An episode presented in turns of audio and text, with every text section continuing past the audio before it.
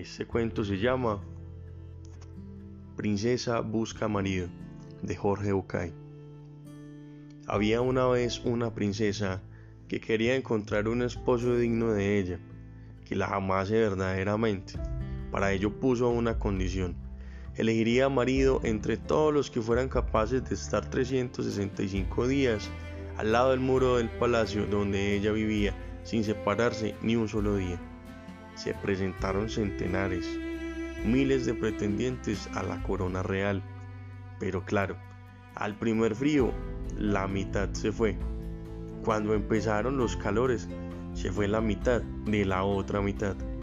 Cuando empezaron a gastarse los cojines y se terminó la comida, la mitad de la mitad de la mitad también se fue. Había empezado el primero de enero. Cuando entró diciembre, empezaron de nuevo los fríos y solamente quedó un joven. Todos los demás se habían ido, cansados, aburridos, pensando que ningún amor valía la pena. Solamente este joven, que había adorado a la princesa desde siempre, estaba allí, anclado en esa pared y ese muro, esperando pacientemente que pasaran los 365 días. La princesa que había despreciado a todos, cuando vio que este muchacho se quedaba, empezó a mirarlo, pensando que quizás ese hombre la quisiera de verdad. Lo había espiado en octubre, había pasado frente a él en noviembre y en diciembre, disfrazada de campesina, le había dejado un poco de agua y un poco de comida. Le había visto los ojos y se había dado cuenta de su mirada sincera. Entonces le había dicho al rey, Padre, creo que finalmente vas a tener un casamiento y que por fin vas a tener nietos. Este es el hombre que de verdad me quiere.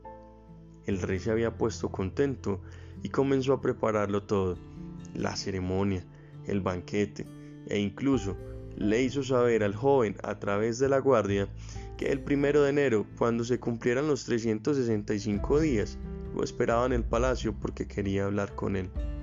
Todo estaba preparado, el pueblo estaba contento, todo el mundo esperaba ansiosamente el primero de enero. El 31 de diciembre, el día después de haber pasado las 364 noches y los 365 días allí, el joven se levantó del muro y se marchó.